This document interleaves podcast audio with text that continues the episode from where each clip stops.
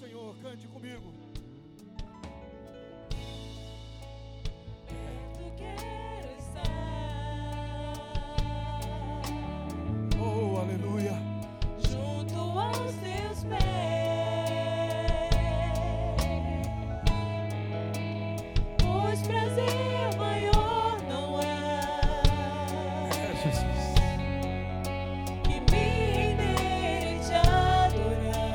Só os homens, sacerdotes de Deus, diga Tudo que há em mim, tudo, tudo que há.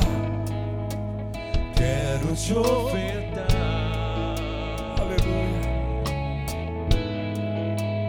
Mas ainda é pouco, eu sei. Se comparado ao que Todos, todos com a sua voz. Apenas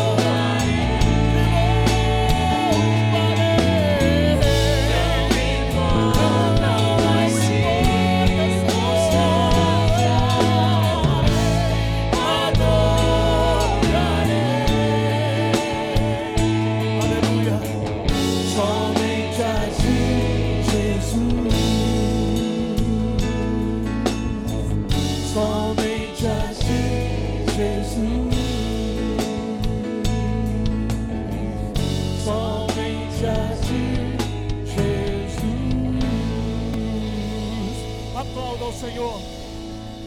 Aleluia.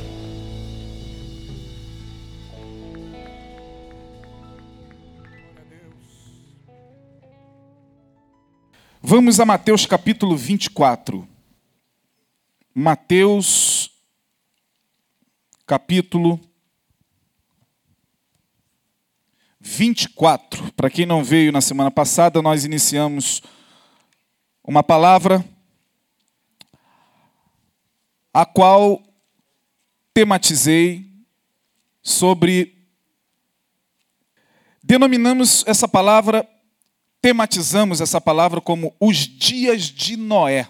Repitam comigo, os dias, os dias de Noé. Naquela ocasião, quarta-feira passada, eu falei sobre a fala de Jesus quando ele é indagado acerca do tempo do fim.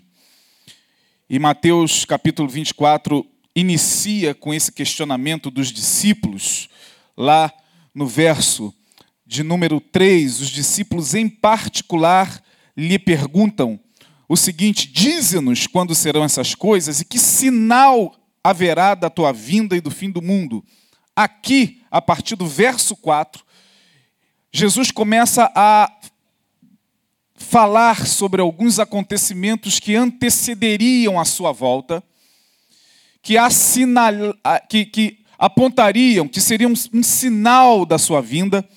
E aí, ao longo de todo o capítulo 24 e todo o capítulo 25, nós vemos Jesus falar de vários eventos. E eu disse que Mateus 24 tem que ser lido com muita calma, com muita cautela, com, de forma bem tranquila, porque aqui existem é, é, acontecimentos que estariam muito próximos daqueles dias, como acontecimentos que estariam é, é, é, ocorrendo em um futuro bem distante.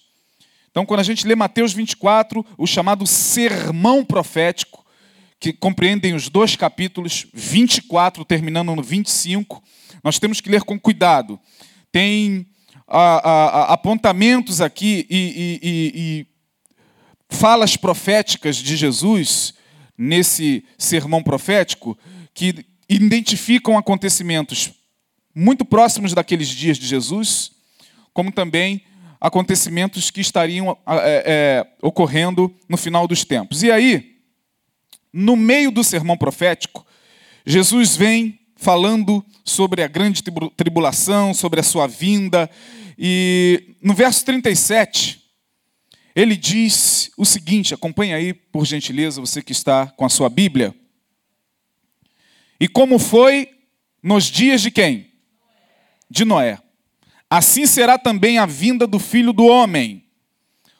Porquanto, assim como nos dias anteriores ao dilúvio, comiam, bebiam, casavam e davam-se em casamento até ao dia em que Noé entrou na arca, e não perceberam até que veio o dilúvio e os levou a todos, assim será também a vinda do filho do homem. E eu disse na quarta-feira o seguinte: essa característica que Jesus dá dos tempos do fim, apontando para o início, me intrigou, nos intriga. Senhor, quando acontecerá o fim? Ora, a resposta lógica deveria ser o fim sendo apontado para o futuro. Jesus poderia dizer: será como nos dias de João no Apocalipse? Será como nos dias, sei lá, é, é, é, é dos Maias em 2012? Será como é, é, nos dias. Enfim, Jesus tinha que apontar para o futuro. Porque a pergunta dizia respeito ao futuro. Dize-nos, Senhor, quando acontecerão essas coisas? Que sinais haverão da tua vinda? Jesus tinha que apontar os discípulos para frente. Não, Jesus aponta para trás. Jesus responde, em outras palavras, o fim está no começo. Quer saber como é que, que o mundo estará nos tempos finais? Sim, olha para o início. E aí, nos intrigou isso aqui, me intrigou. Por que, que Jesus fala sobre os dias de Noé, dizendo que assim como nos dias de Noé, ou seja, assim como significa tal qual, da maneira, da mesma maneira que, exatamente como é o que Jesus está falando. Assim como nos dias de Noé, também será assim nos tempos do vão casar. Quantos noivos aqui? Alguns, né? Jesus está dizendo que por causa de vocês o fim virá.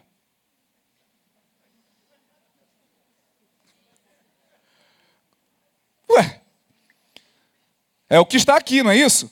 Casavam e davam-se em casamento até o dia em que Noé entrou na arca. Eu disse, meu Deus, se o casamento é um sinal da vinda de Cristo, dos tempos do fim, danou-se. Danou-se porque o que mais tem hoje é casamento, irmãos. O que mais nós fazemos ao longo do ano é casamento. Meu Deus do céu. Nesse período de, de descanso prolongado do, do, do, pastor Neil, alguns casamentos que ele realizaria é, acabaram por, por ficar sob nossa responsabilidade. Até março tem uns quatro. Falei, meu Deus, só em um mês, quatro casamentos. Misericórdia, como tem gente que casa. Nesse exato momento tem gente casando. Todos os dias tem gente casando. De segunda a segunda. Não é mais só final de semana. Antigamente, os dias tradicionais de casamento, pelo menos eu casei num dia de sábado. Era o dia digamos assim, mais tradicional dentro aqui da nossa cultura, né? Uh, hoje não, hoje nem casa segunda, terça, quarta, quinta, todo dia tem gente casando. Vai a Bangu, lá no, no, no fórum, e veja a fila dos, dos, dos que estão casando ali. Falei, meu Deus do céu, fim vem por culpa dessa gente. E por culpa, por minha culpa também, porque eu casei, né? Quantos são casados aqui? Levante a mão. E vocês apressaram mais ainda a volta de Jesus, está vendo? Pois não reclama. Mas aí, será que Jesus está falando desse casamento? Eu disse, quarta-feira passada, o seguinte: bom, se Jesus está dizendo que o fim será como no começo? Ou seja, quando nós falamos de fim, qual é o livro da Bíblia que vem na cabeça de todos nós? Fala bem alto. Apocalipse. Apocalipse. Fala de fim de mundo, Apocalipse. Até os não crentes conhecem melhor o livro do Apocalipse do que a gente. Aliás, o Apocalipse hoje se tornou didático na, na, nas TVs e nos canais fechados, principalmente. A igreja fala muito pouco, mas o History Channel, Discovery Channel. Quantos já viram esses documentários sobre o Apocalipse, os sete selos do Apocalipse? Até cientistas da NASA estão se debruçando sobre o Apocalipse. E a igreja ainda mantém aquele pavor é, em relação ao livro. Mas quando se fala de fim, se pensa sobre o Apocalipse. Não pensamos em hipótese alguma sobre o Gênesis, porque Gênesis não é fim, Gênesis é o quê? Começo. A própria palavra Gênese significa começo. Né? A Gênese, o começo. Mas Jesus diz que o fim está no começo. Eu disse, só tem um jeito para resolver esse dilema. Temos que viajar seis mil anos, quase seis mil anos antes e chegar aos dias de Noé. Portanto, abram suas Bíblias em Gênesis capítulo 6, senão a gente não entende o que Jesus está falando. E o que ele está falando é algo muito sério. Pode parecer que não.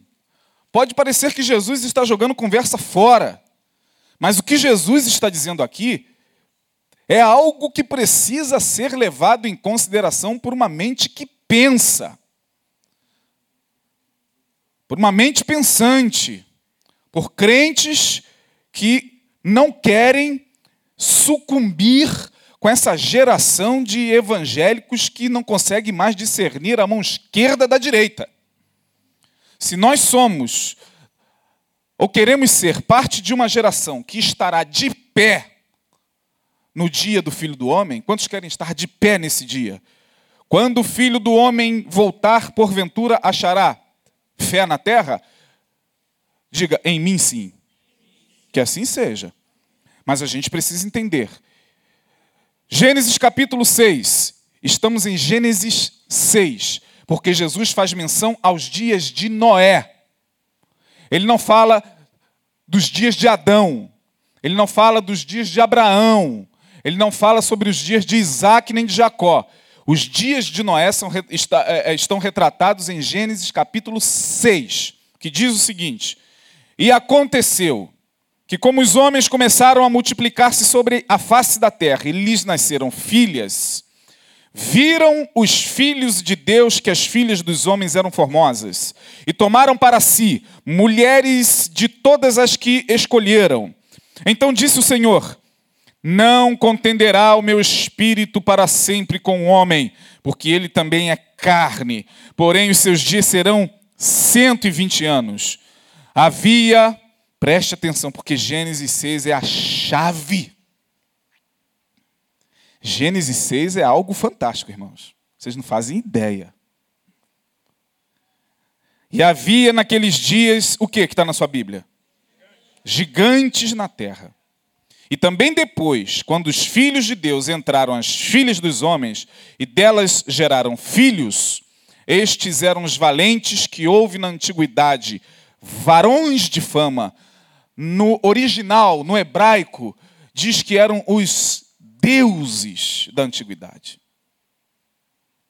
Os deuses da antiguidade.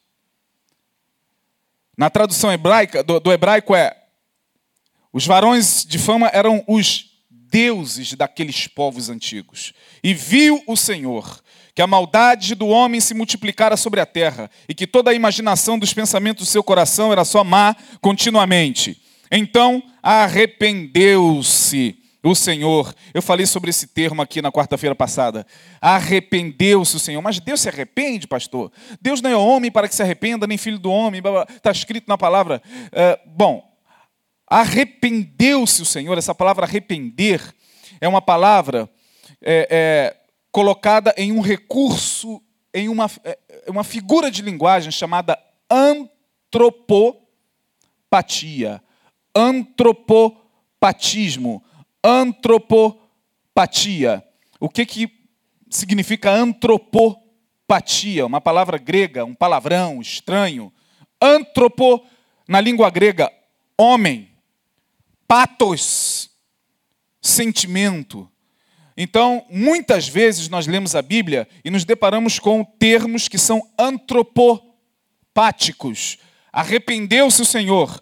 O escritor de Gênesis teve que usar esse recurso da linguagem para que você pudesse compreender. Senão a gente não consegue compreender nada da Bíblia, se não for através do antropopatismo. Deus se irou, Deus se entristeceu. Mas Deus é espírito, Deus não tem sentimentos que só o homem pode ter. Ira, arrependimento, tristeza, alegria são características de quem tem alma. Deus é espírito, Deus não tem uma alma nem um corpo. Sim, a linguagem é antropopática. Então arrependeu-se o Senhor de haver feito o homem sobre a terra e pesou-lhe em seu coração. E disse o Senhor: Destruirei de sobre a face da terra o homem que criei, desde o homem até o animal, até ao réptil e até a ave dos céus, porque me arrependo de os haver feito. Noé porém achou graças, graça aos olhos do Senhor. Até aí. Olha que coisa. Quando eu vou para Gênesis capítulo 6, eu me deparo com algo que eu sempre questionei desde que me converti. Sou convertido há 24 anos. E como todo convertido, eu passei por escolas dominicais, fiz todo aquele, né, todo aquele catecismo evangélico Estou brincando, gente. Passei por todo aquele, toda aquela fase que todos nós passamos, escola dominical, enfim. E sempre fui muito questionador, desde muito novo, eu sempre questionei. A minha mente é muito investigativa. É, eu sou assim, né? Deus me fez assim. Eu sou uma pessoa que procura é, os vários ramos do conhecimento para ver se há contribuição para uma mesma coisa, para o mesmo assunto. Eu não sou muito ortodoxo. Nunca fui. Quem me ouve, quem me conhece, quem é, é, é, tem intimidade comigo sabe, eu não sou ortodoxo para pensar. Então, quando eu me deparo, por exemplo, com esse texto aqui, em que Deus se arrepende e manda o dilúvio, eu fiquei encarfifado. Falei, meu Deus do céu, por que, que Deus mandou o dilúvio sobre a terra? Bom, eu fui crescendo com essa dúvida. Essa dúvida me acompanhou muitos anos. E ouvi muitas pregações, mas as pregações não esclareciam. Os pastores que passaram pela minha vida, os mestres que passaram pela minha vida, nunca me deram uma resposta satisfatória sobre o porquê que Deus mandou o dilúvio sobre a terra. Tem uns que acreditam no dilúvio, tem outros que dizem que isso aqui é baboseira, que esse negócio de dilúvio. Não... Bom, está comprovado nos anais da arqueologia, nos anais da história. Todos os povos da antiguidade relatam um dilúvio. O dilúvio foi um evento registrado por povos os mais variados da antiguidade, cada um dentro da sua mitologia. O Deus fulano de tal chorou e a sua lágrima inundou a terra e a terra foi inundada. Aí um, um outro povo vai dizer, de, de, acordo com a sua compreensão, mas o dilúvio foi uma realidade. Por mais que alguns historiadores não queiram acreditar. Mas aí vem a pergunta: por que, que Deus mandou o dilúvio sobre a terra? Ora, pensa comigo, o homem pecou, Deus resolveu o problema do pecado ali mesmo no Éden. Adão, do suor do teu rosto comerás o quê? Teu pão. Eva, multiplicarei grandemente as tuas dores. Darás a luz agora com dores. E você, serpente enganadora, referindo-se mitologicamente a quem? Quem era a serpente? Fala, não precisa ter medo dele, não, irmão. Pode falar. Tem gente que tem medo do falar Satanás. Satanás, Satanás. Deus olha para Satanás e diz: E tu, serpente, da semente da mulher, a quem tu enganaste, nascerá um, a quem você vai picar o calcanhar, uma linguagem simbólica. Ele passará por uma dor. Você picará o calcanhar. Mas esse mesmo calcanhar, ferido por você, vai o quê? Vai esmagar a tua cabeça. De quem Deus estava falando? Quem viria para morrer na cruz e passar por aquela dor e esmagar a cabeça da serpente? Jesus. Bom, então o problema do pecado está resolvido. Deus sabia que a humanidade, daquele momento em diante, já estava caminhando em pecado. Porque lá na frente Deus olha para a humanidade e diz: Ah, não, vou destruir. Vou destruir todos. Animais, répteis, aves, todo mundo. Vai sambar todo mundo. E Deus manda o dilúvio. Não consegui entender. Meu Deus, será que Deus acordou mal-humorado? Será que Deus acordou naqueles dias de transtorno bipolar? Será que Deus tem essas coisas que a gente tem? Mau humor, transtorno bipolar, variação de humor? Não, tem uma lógica aqui. Quero fazê-los entender isso. Bom, mostrei na quarta-feira passada que a primeira característica dos dias de Noé que nós vemos nesse tempo, que nós presenciamos nos nossos dias, por isso que Jesus falou, será como nos dias de Noé. Contenda entre Deus e os homens. Olha o que diz o verso 3. Então disse o Senhor, não o quê? Não o quê? Não contenderá o meu espírito para sempre com o homem, porque ele também é carne. Porém, seus dias serão de 120 anos. E eu disse: quando o homem está em contenda com Deus, há uma redução da vida humana. A consequência do homem litigiar com Deus, a consequência do homem se rebelar contra Deus, a consequência do homem virar suas costas para Deus é automaticamente sua vida se reduzir. E vida, a gente pode compreender como vida biológica. No caso aqui, o homem vivia mil anos, 900 e tal. Melquisedeque viveu 900 e tal. Noé viveu muito, Adão viveu quase mil. A gente não faz ideia de como era a vida nesse tempo aqui, irmãos. Eram tempos imemoriais, eram, eram tempos pré-históricos. Os dias de Noé eram tempos que a nossa mente só consegue enxergar com muita dificuldade alguma coisa que estava acontecendo naquela humanidade ali, mas algo aconteceu naquela humanidade onde Deus teve que tomar uma providência e a providência foi mandar o dilúvio. Eu disse: o homem, quando entra em contenda com o seu Criador, automaticamente a sua vida se reduz. É o que nós vemos nos nossos tempos. A qualidade de vida do ser humano está diminuindo. Bom, dizem que está aumentando, eu não acredito. Quando você olha para o status quo social, quando você olha à sua volta, dá para acreditar que a qualidade de vida da sociedade está melhorando? Sim ou não, irmão? Seja franco, sim ou não? Ah, pastor, hoje a gente vive mais. Viver mais cronologicamente é uma coisa. Viver mais só pelo fato de eu não morrer mais com 40 anos, como se morria em tempos passados, e morrer com 90, não significa que minha vida se estendeu. Não significa que minha vida melhorou.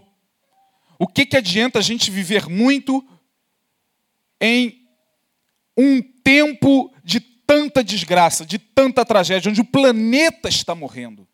E fica a gente, ah, aleluia, descobriram uma, uma célula que vai fazer a gente viver 150 anos, pastor, que benção. Eu fico assim, não muito empolgado, falei, meu Deus do céu. O planeta está morrendo, a água está sumindo, as guerras estão aumentando, a fome graça sobre o mundo, uh, os recursos naturais estão se esgotando. Está aí a humanidade discutindo a, a, a, sustentabilidade, porque não consegue ver uma outra saída, e o homem pensando viver em. O que será da humanidade daqui a 150 anos? O que será dos nossos netos? O que será daqueles que estão chegando se nós, como diz uma música maravilhosa de Beto Guedes, se nós não fizermos por merecer para quem vem depois? Naquela música linda dele, O Sal da Terra. Então o homem está preocupado com a sua vida cronológica. Porém, quanto mais ele viver, menos ele viverá plenamente, porque quando Jesus fala eu vim para que tenham vida, Jesus não fala só de bios, não é de uma vida biológica que Jesus está dizendo. Jesus, quando fala eu vim para que vocês tenham vida, ele não está dizendo eu vim para que vocês vivam 150 anos. Não é isso que Jesus está dizendo. Quando ele diz eu vim para que vocês tenham vida e vida em abundância, ele está falando de uma vida holística, de uma vida integral, sobretudo uma vida que faça com que valha a pena viver no sentido de estarmos conectados com o nosso Criador. O homem está se desconectando do seu Criador. As conexões à rede são milhares e milhares a todo instante. Porém, o homem se desconecta do seu Criador. Se eh, contende com o seu Criador. Eu falei, o resultado disso é, sem dúvida alguma, redução da vida. Deus diz: seus dias a partir de hoje serão de 120 anos. Moisés, no Salmo 90, vai dizer: o, o homem vive no máximo 70, é, por aí. O que passar disso é o quê? Canseira e enfado. 120 aqui ainda era muito lucro. Quem chega a 120 anos, eu até dei o exemplo da mãe do cantor Caetano Veloso, que viveu 105. Morreu no dia 25 de dezembro para a tristeza do, do, do, Caetano, perder a mãe no Natal é terrível. Mas ela viveu 105 anos. Aí você olha, caramba, 105 anos? Tá bom, tá, irmão? Tá ou não tá? Se você até lá não tiver uma doença, se você até lá é, não tiver o dissabor de passar por um, por um problema de saúde é, degenerativo que vai debilitar o teu organismo, chegar aos 90, 80 são é uma bênção. Como Oscar Niemeyer. Morrer trabalhando, né? lúcido. Seus dias serão de 120 anos. Eu peguei Osés capítulo 4, quando Deus diz: O Senhor tem uma contenda com os moradores da terra. Osés 4. Mostrei quarta-feira, não há verdade, Deus diz. Não há benignidade e não há conhecimento de Deus. Vai em Osés 4, porque eu só estou recapitulando. Hoje nós vamos aprofundar mais isso aqui. Hoje eu quero mostrar uma outra característica dos dias de Noé e que tem tudo a ver com o nosso tempo. Onde está, pastor? Está no verso de número 4. Preste bem atenção no que você vai ler, mas primeiro eu quero ler o verso 2, porque o verso 2 e o verso 4 estão interligados. Preste atenção nisso aqui, irmão. Viram o que está escrito aí? Viram? Viram os filhos de Deus, que as filhas dos homens eram formosas, e tomaram para si mulheres de todas as que escolheram. Verso 4. Havia naqueles dias o quê? Havia naqueles dias, a gente começa aqui a compreender o porquê de Deus ter se mobilizado em relação ao dilúvio. verso 2 diz: Os filhos de Deus possuíram as filhas dos homens. Esse texto é um texto obscuro. Esse texto é um texto que merece uma palestra. Não um estudo em um culto como esse, mas uma palestra. Eu estou programando uma palestra sobre isso. Riquíssima, riquíssima. Eu e pastor Francisco Neri, meu amigo. Vamos falar sobre isso, mas hoje eu quero só, para não confundir muito, para que vocês não saiam daqui com a cabeça doendo, quero só mostrar a vocês o seguinte: quando a Bíblia diz que os filhos de Deus possuíram as filhas dos homens, esse texto é obscuro porque durante muito tempo ele sempre foi interpretado à luz do que ele de fato representa. Existe uma máxima na teologia que diz o seguinte: a Bíblia interpreta a própria Bíblia. A hermenêutica, que é o instrumento de interpretação, apenas nos guia para que nós tenhamos ferramentas suficientes para entender determinados textos. Mas a Bíblia é clara em alguns textos, e aqui está claro. Filhos de Deus, olha que coisa. Olha como Gênesis 6 é sinistro. Aí você fala: caramba, pastor, se eu está viajando, não. Está diante de você. Mete a cara e você vê. No verso 2: E viram os filhos de Deus. Quem eram os filhos de Deus aqui? Quando você vai ao texto original, está claro, os Benai Elohims olharam para a terra, olharam para as mulheres e viram as mais belas e as possuíram. Benai Elohims é a tradução correta para esse texto. Essa palavra Benai Elohims só aparece mais uma vez na Bíblia, que é em Jó. Quando os filhos de Deus foram se apresentar diante do Senhor, veio também entre eles quem? Isso. Ali em Jó, Benai, quando os Benai Elohims, Jó, capítulo 1. Aqui em Gênesis, os Benai Elohims olharam para as filhas dos homens e as possuíram. Os Benai Elohim são seres de grandeza. Anjos mesmo. Sempre foi aceita essa interpretação. Até o quinto século da nossa era, com Santo Agostinho, que não sei por que cargas d'água, não sei por que razão, deu uma outra interpretação para esse texto, dizendo que os filhos de Deus eram os descendentes de Sete. Porque Sete Diz o texto, em Sete começou a se invocar o nome do Senhor, e ali é, a descendência de Sete era a descendência dos filhos de Deus, e a descendência de Caim, a descendência das filhas dos homens. E viram os filhos de Deus, os, a descendência de Sete, nada disso, irmão. Só no quinto século é que isso foi alterado, mas o texto é claro em qualquer tradução. Você pega qualquer tradução. Vá à Bíblia hebraica e está lá. E viram os Benai Elohims, os seres de grandeza, seres que estavam numa outra dimensão. E por algum mistério pecaminoso, rebelaram-se contra Deus. Eu não vou me aprofundar nisso, é muito complexo. Olharam para a terra. Eles que tinham o poder de se materializar. Quando você lê a Bíblia, o Antigo Testamento de ponta a ponta mostra anjos materializados. Sim ou não? Quem foi lá visitar Abraão para falar que a mulher dele seria mãe? Anjos. Chegaram lá e comeram. Aguenta aí que a gente vai fazer um bolo. Tá bom, faz rápido que a gente vai lá para Sodoma e Gomorra. Eram anjos que estavam ali. Anjos, anjos, anjos. Homens, homens, anjos, anjos materializados, homens.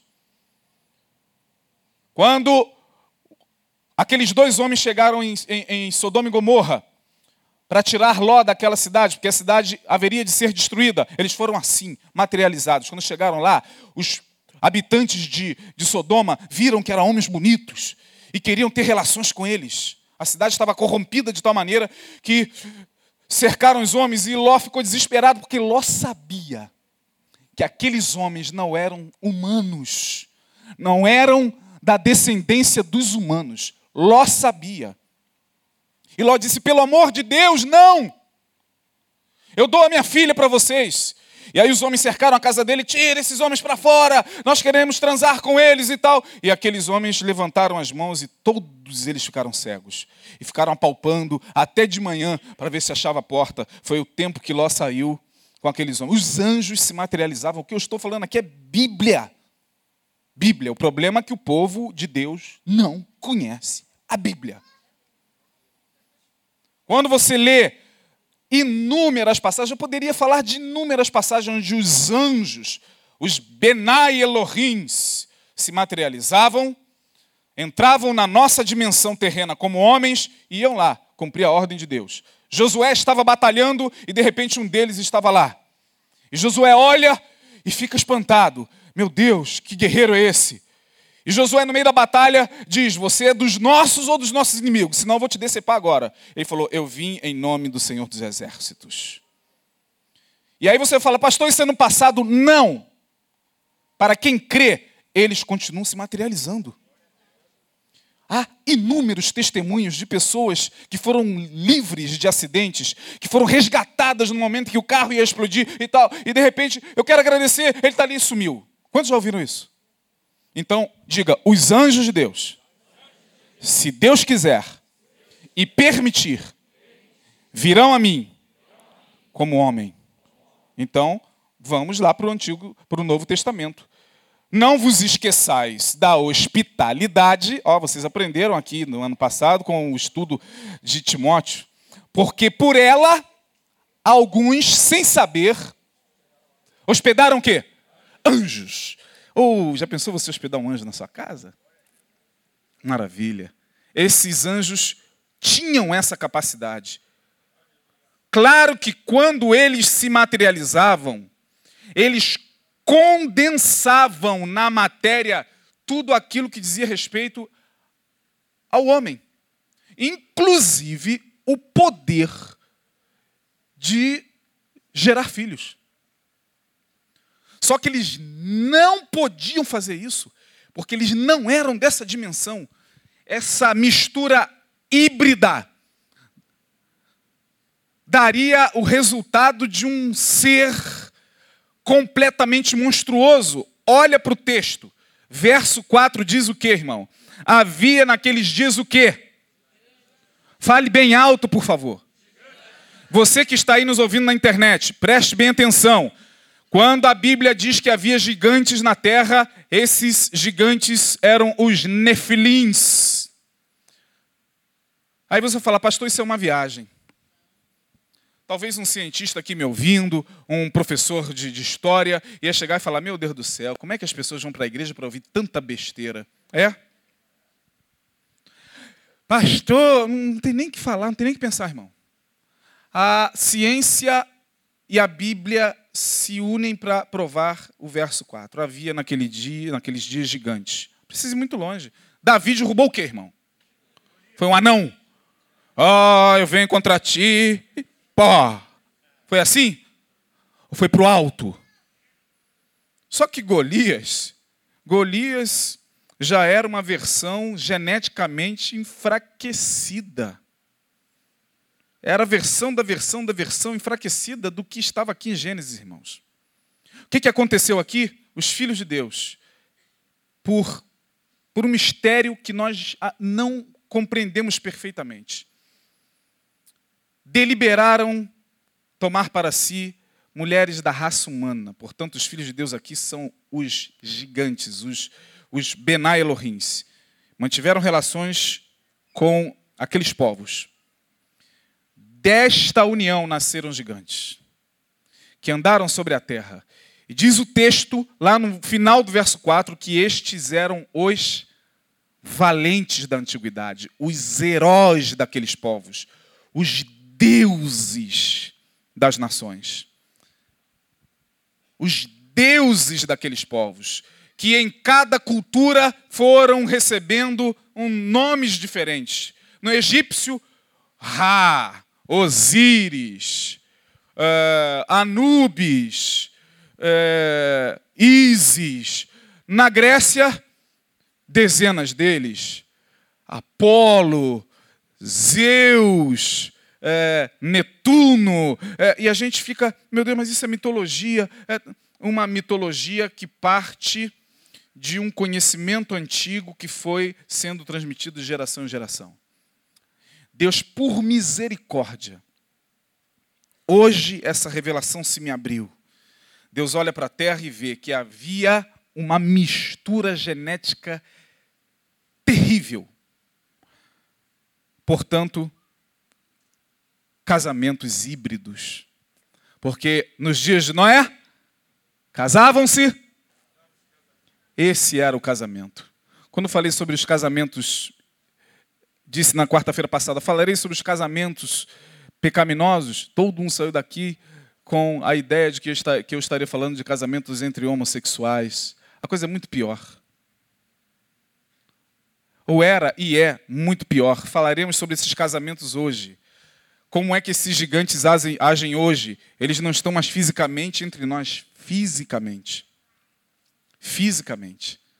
E aí, quando se fala desse, desse período em que os gigantes andavam sobre a terra, eles que vieram ao mundo para trazer conhecimentos proibidos ao homem, eles que foram os responsáveis pela introdução do, da magia, do conhecimento dos, da, da, da, da, oculto dos astros, coisas que a humanidade, com o tempo, chegaria lá, mas eles alavancaram isso. Eles corromperam a humanidade. Eles caíram e geneticamente se misturaram as filhas dos homens, foram nascendo seres híbridos que estavam ali, levando aquela humanidade ao pecado. Todos estavam corrompidos. Nós vamos ver isso, irmãos. Os dias de Noé será como nos dias de Noé. E aí, nós falaremos nesses dez minutos sobre esses agigantamentos existenciais do nosso tempo. Pastor, os gigantes foram mortos no dilúvio. Sim, seu corpo físico. Vocês viram? Mas a energia deles não. A influência deles não. Porque Paulo vai chamá-los principados e potestades. Poderes espirituais que continuam agindo hoje diante dos nossos olhos espirituais. Para quem tem os olhos espirituais abertos? Ah, eu não creio nisso. O problema é seu. Se você não crê em demônios, principados, potestades, você não era nem para abraçar a fé. Porque Jesus, os apóstolos e Paulo claramente os classificou em Efésios 6, porque a nossa luta não é contra a carne nem contra o sangue, mas contra principados, contra poderes espirituais que hoje se servem da cultura, se servem das leis dos homens, se servem da tecnologia, se servem das descobertas científicas. Por que, que você acha que uma pessoa do nada, de repente, tem a brilhante ideia de fazer uma bomba atômica? para destruir a humanidade, senão por uma influência e um poder espiritual que obsessiona, vampiriza a mente brilhante desse cientista para que ele possa criar uma coisa dessas, irmãos. Me diga uma coisa: como é que alguém pode ter a terrível, diabólica e brilhante, entre aspas, ideia de pegar sobra da cocaína, o resto do resto do resto da cocaína, e olhar e falar: Poxa, isso aqui serve. Estou tendo uma brilhante ideia. Vamos condensar isso, formar uma pedra e botar na rua para vender. Quem teve essa terrível e, e, e, diabólica ideia de criar o crack? Da onde veio isso? De uma mente. De uma mente. Quem insuflou essa mente? Ah, pastor, o homem por si mesmo tem inteligência para o bem ou para o mal. Tá, isso é aceitável para aqueles que não creem na palavra. Isso é aceitável para o cara que não tem fé. Para nós que temos fé na palavra, para nós que cremos que numa outra dimensão, que está para além dos nossos olhos, há forças espirituais agindo sobre esse mundo, forças espirituais agigantadas, muito mais agigantadas do que nos dias de Noé. Por isso que Jesus falou: olha, será como nos dias de Noé, hein? Haverá casamentos híbridos nesse tempo também. Haverá uniões abomináveis nesse tempo. E vocês verão com os seus olhos isso. E esses poderes espirituais, principados e potestades, os quais Jesus despojou na cruz do Calvário, os quais Jesus venceu, mas que ainda estão operando por permissão de Deus até aquele determinado dia, eles estão aí, irmãos, agindo desde a faca que se enfia na namorada até a descoberta da última arma potente pelo brilhante cientista. Eles estão aí, atuando desde as encruzilhadas, com garrafas de cachaça e vela preta, até ao brilhante líder religioso que arrebanha dezenas e milhares de pessoas para a perdição. Os gigantes estão aí, atuando e obsessionando a nossa sociedade de tal maneira que hoje, essa obsessão essa, essa vampirização sobre a psique humana, ela está chegando a níveis insuportáveis. Aí você olha para uma pessoa que do nada, como um rapazinho da semana passada, que do nada, mas assim do nada para a gente, né? O cara chega em casa, pega uma faca, vai lá, mata o pai, mata a mãe, mata o irmão. Se tiver neném na casa, mata o neném e depois fica lá quando é preso. Por que, que você fez isso? não é assim, irmão? sei. eu não sei. Outros que sofreram uma vampirização e uma obsessão espiritual mais pesada. Eu não sei, eu estava ouvindo uma voz. Quando já ouviram isso na televisão? Ah, vocês já ouviram, com certeza.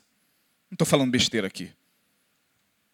Eu ouvi uma voz dizendo para eu pegar a arma, matar todo mundo. Ah, são eles.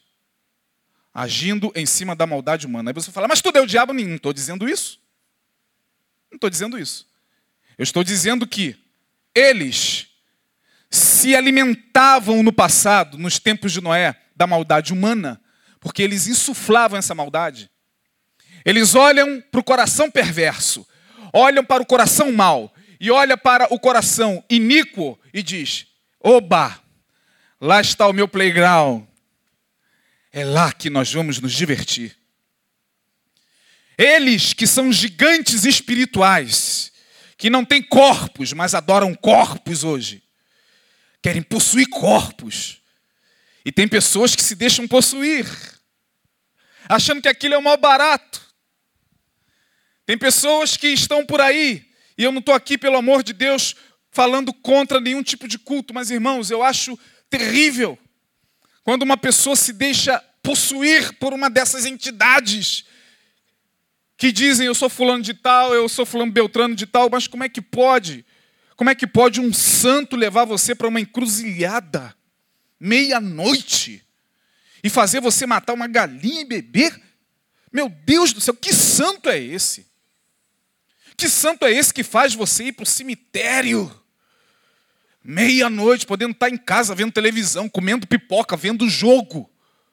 O cara está meia-noite dentro de um cemitério ali para tentar resolver o seu problema, para tentar derrubar o seu chefe.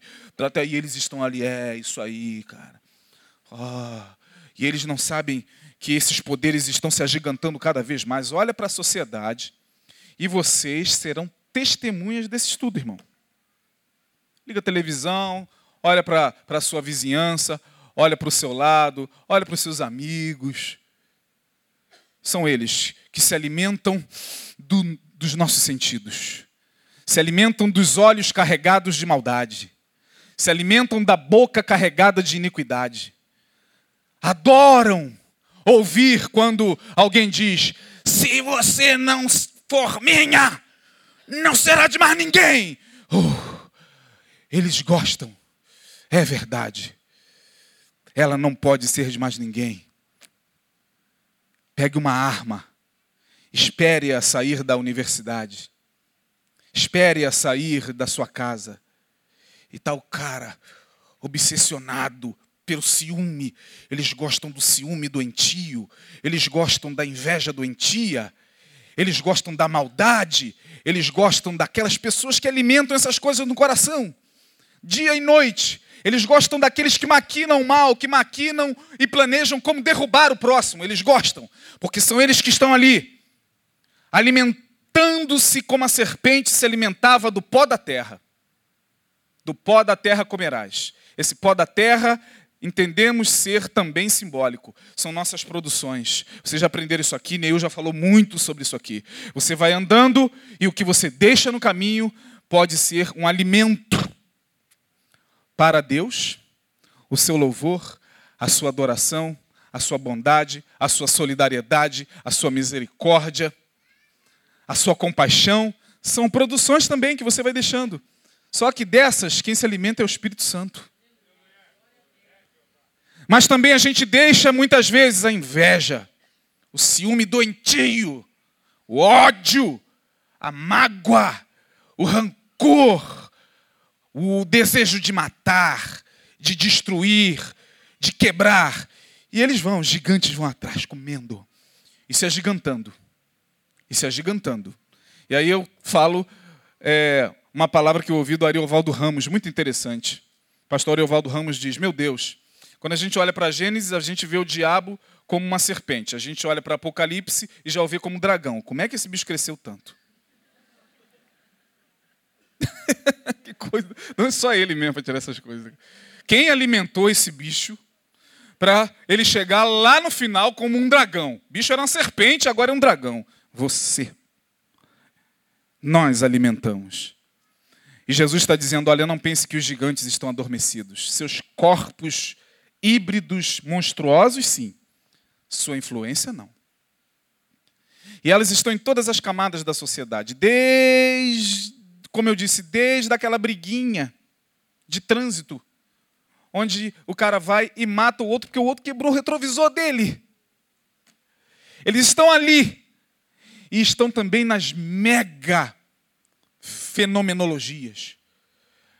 Quem pode garantir que não também por detrás das aparições de OVNIs? Oh! Jesus falou que nos últimos tempos haveria sinais nos céus sinais nos céus, ovnis. Hoje cresce o número de pessoas, eu sei do que estou falando, eu pertenço a um grupo de estudos dessa, dessa, dessa linha, irmão. Eu sei do que eu estou falando. Hoje cresce o número de pessoas que estão indo para a televisão falar que foram abduzidas. Eu estava no meu quarto, entrou um ET. Me tirou do meu quarto, você pensa que é brincadeira.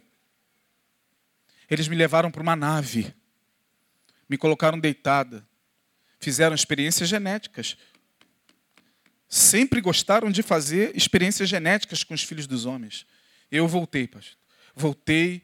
E eu conheço um rapaz de Bangu que afirma ter sofrido esse tipo de coisa, de invasão espiritual. Ele vai dizer que foi ET.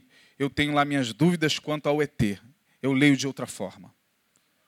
Porque esses poderes, esses gigantes estão aí, irmãos nos tronos das nações. Estão aí, no interior das casas. E Jesus está deixando bem claro que nós estamos vivendo a era dos agigantamentos existenciais. Esse era o casamento a que Jesus se referia, não tem nada a ver com casamento entre homem e mulher. Então você que vai casar, case à vontade, irmão. Você não vai apressar a volta de Jesus por causa do seu casamento. Casamentos iníquos. Não era para acontecer. Mas aconteceu. Pastor, como? Não sei. Eu só sei que a Bíblia diz que aconteceu. E Deus olha e vê que aquela humanidade estava corrompida e diz: não pode passar para as gerações seguintes isso que está aqui. Eu tenho que tomar uma providência. Deus manda o dilúvio para acabar, pelo menos fisicamente, com aquilo que estava lá. O dilúvio foi prova do amor de Deus. Mas hoje, os experimentos genéticos continuam. E aí, irmãos, na quarta-feira que vem, eu planejei terminar esse estudo em três quartas-feiras, espero Deus. Mas nós estamos vendo aqui algo muito, muito sério. Será como nos dias de Noé. Estamos vivendo dias de obsessão espiritual. Já dei um estudo aqui sobre obsessão. E já falei que, por um lado, Jesus diz que do coração do homem procedem todas as maldades. Mateus capítulo, se eu não me engano, 23, não me recordo, 19, 23 por ali. É do coração do homem que procede todas as maldades. Tá certo. Por outro lado, mesmo Jesus diz que o ladrão não vem senão que para Quem é o ladrão? O diabo. Pelo menos assim a gente entende. Ora, como é que o diabo vem para matar, roubar e destruir? Jesus está dizendo isso? Se por outro lado Jesus vem e diz que tudo isso está no coração é do homem. E agora? É o homem o responsável pela maldade ou é o diabo, como diz muita gente? Porque tem igrejas onde tudo é o diabo, cada um com a sua teologia. Mas vocês já devem ter passado por alguma dessas igrejas, algumas dessas igrejas onde diz que tudo é o diabo. É o encosto. É o encosto, é, é o nome mais, mais afro. É o encosto. Você está assim por causa do encosto. Você perdeu o emprego por causa do encosto. Teu marido foi embora por causa do encosto. Seu salário diminuiu por causa do encosto. Você foi é, demitido por causa do encosto. É, você está com dor de cabeça? É encosto. Está com dor no pé? É encosto. Tudo é o encosto. Aí você, meu Deus, será que tudo é um encosto? Tem gente que acredita. Tudo tem crente na cabeça de quem tudo é o diabo. Porque foram ensinados assim. Por outro lado, tem aqueles que não acreditam no diabo. Ah, esse negócio de diabo, que né, é coisa de crente fanático. E que diabo que é, rapaz? Eu acho que é maldade humana mesmo que está aí, sabe? É, é maldade, não é mesmo, cara? Puxa vida. Tá bom, você tem a sua opinião, né? Ah, que diabo, o quê? Que negócio de diabo é coisa da Idade Média. Poxa, me admiro nós, cidadãos do século XXI, ficar falando esse negócio de diabo, diabo, diabo. Isso é coisa de, de gente que não estuda. Isso é coisa de gente. É, é. É assim. Todos nós aqui somos analfabetos. Aqui é um bando de gente que não passou da segunda série. Todos nós. Só os inteligentes que estão lá falando que nós cremos nessas coisas, que são os bambambãs. É, tá certo. Porém, Jesus falou que de fato é o diabo, de fato é o homem. Como? O camarada, torna a repetir, pega uma, uma arma, mata, porque virou moda hoje. Hoje é o playground dos gigantes isso. Mata a mulher. Como tem mulher morrendo na mão de tiranos, de gente doente, de homens loucamente obsessionados espiritualmente. Vai lá e mata. Mata, às vezes, com requintes de crueldade. Mata e, às vezes, descarrega a arma com ódio. Para e analisa. Uns, foi o diabo, estava possesso. Tá. Outros, foi a maldade. Bom, Jesus fala que há possibilidade de ser um ou outro. Como isso acontece? Simples de entender. A maldade, de fato, como Jesus falou, brota do coração do homem. Brotou. Provérbios 4, 23. Sobre tudo o que se deve guardar. Guarda o que, irmão? Porque dele procedem o que?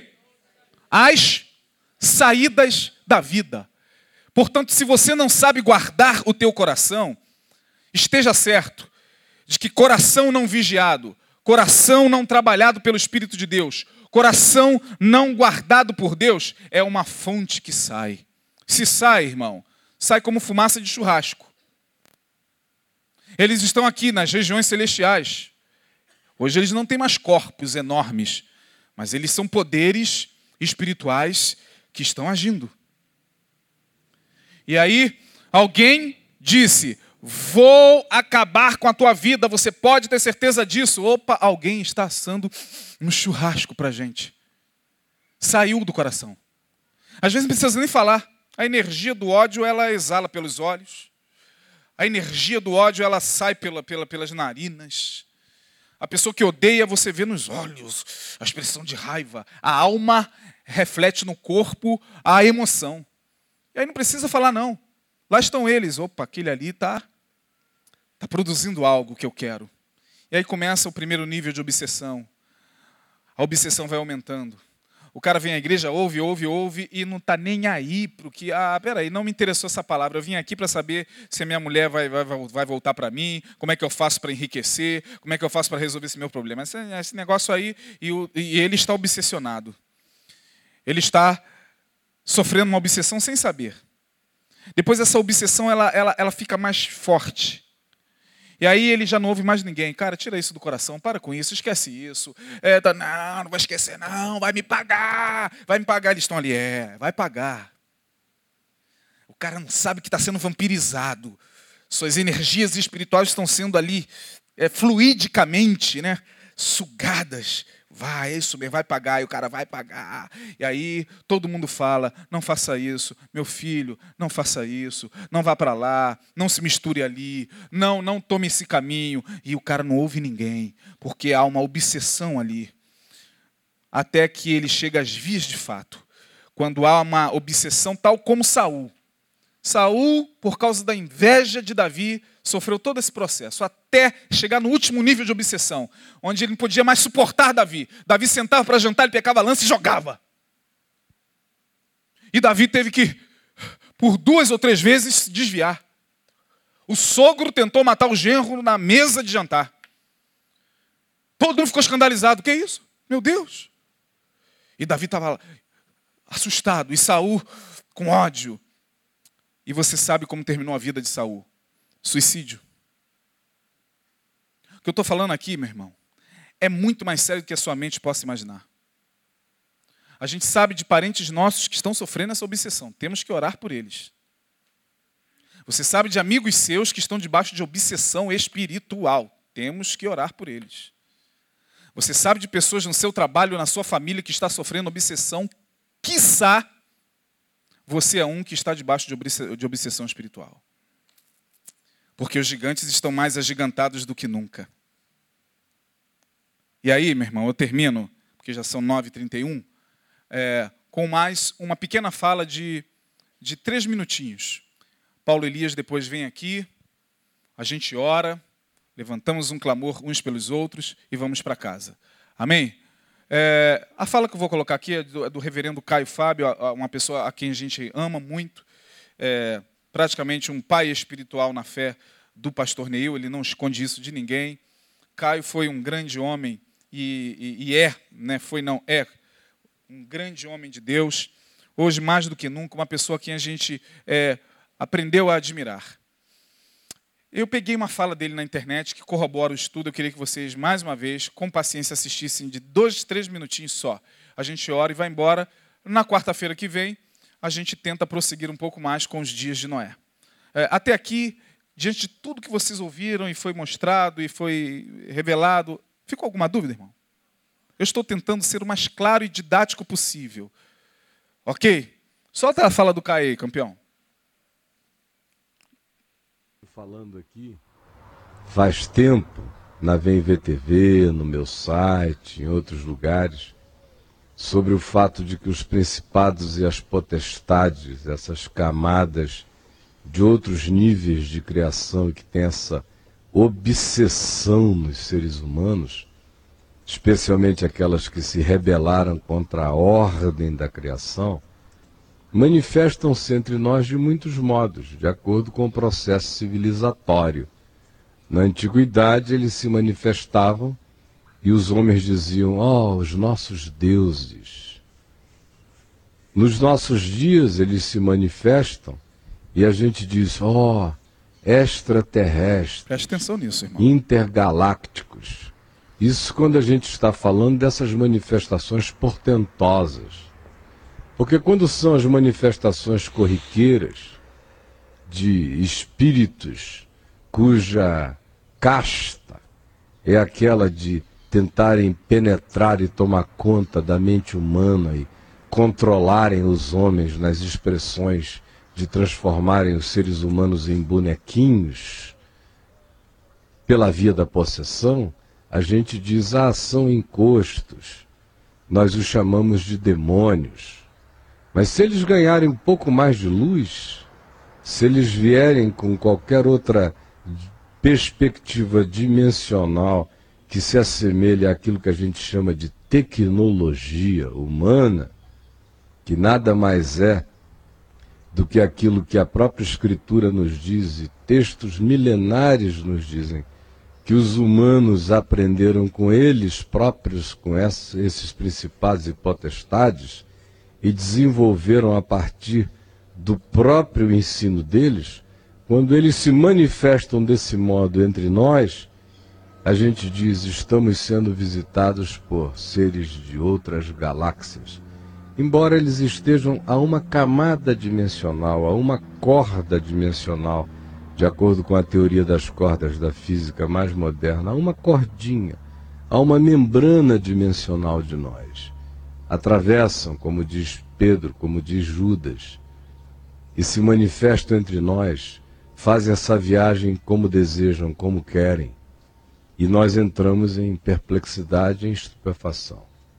Eu tenho dito que para a gente aprender a lidar com essas coisas que só vão crescendo e aumentando em volume de aparições cada vez mais incontestáveis no planeta, quando os próprios governos sabem disso com certeza absoluta e guardam as sete chaves como um santo grau absolutamente proibido Sabe Deus o que que alguns desses governos não não trocam na relação promíscua com essas entidades espirituais que se manifestam com a cara que desejam, porque eles são enganadores e usurpadores da glória de Deus no homem.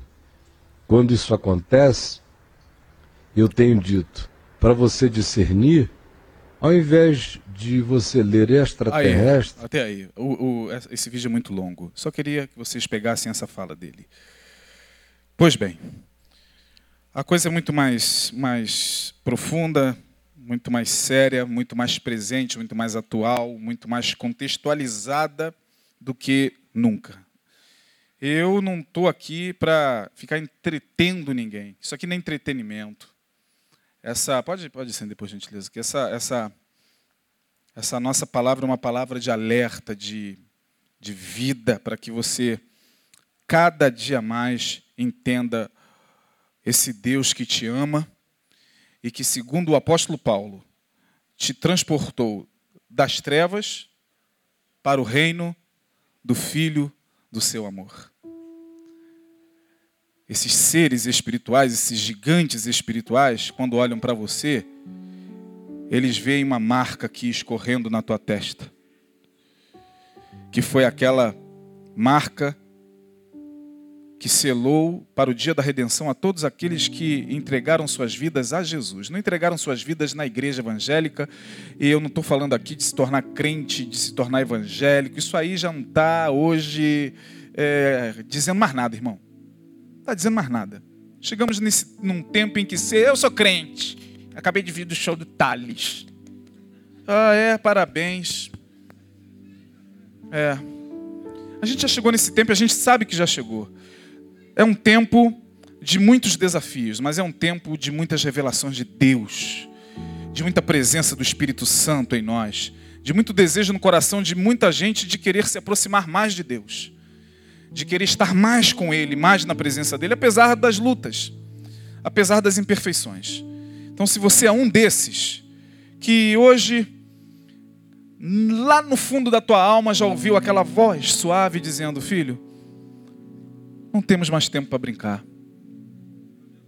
Agora é ou não é. Daqui para frente, esses processos vão se agigantar cada vez mais. Então, seja alguém que faça diferença. Faça diferença, não pela santidade que a igreja evangélica ensina, não na roupa, não no linguajar. Como vocês têm ouvido aqui, eu não vou me, me, me fazer é, repetir palavras que o pastor Neil já cansou de falar aqui. É o momento da igreja se revelar ao mundo com amor, com solidariedade, com bondade. Os dias de Noé estão aí.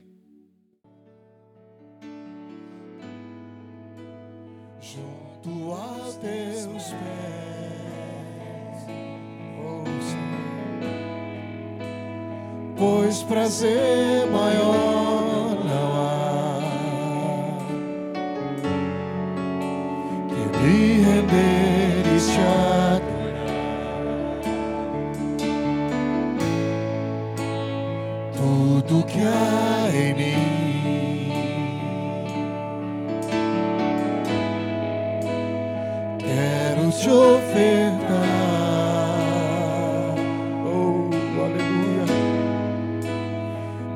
Mas ainda é pouco. Sei. Se comparado ao que ganhei, não sou apenas teu amigo me tornei.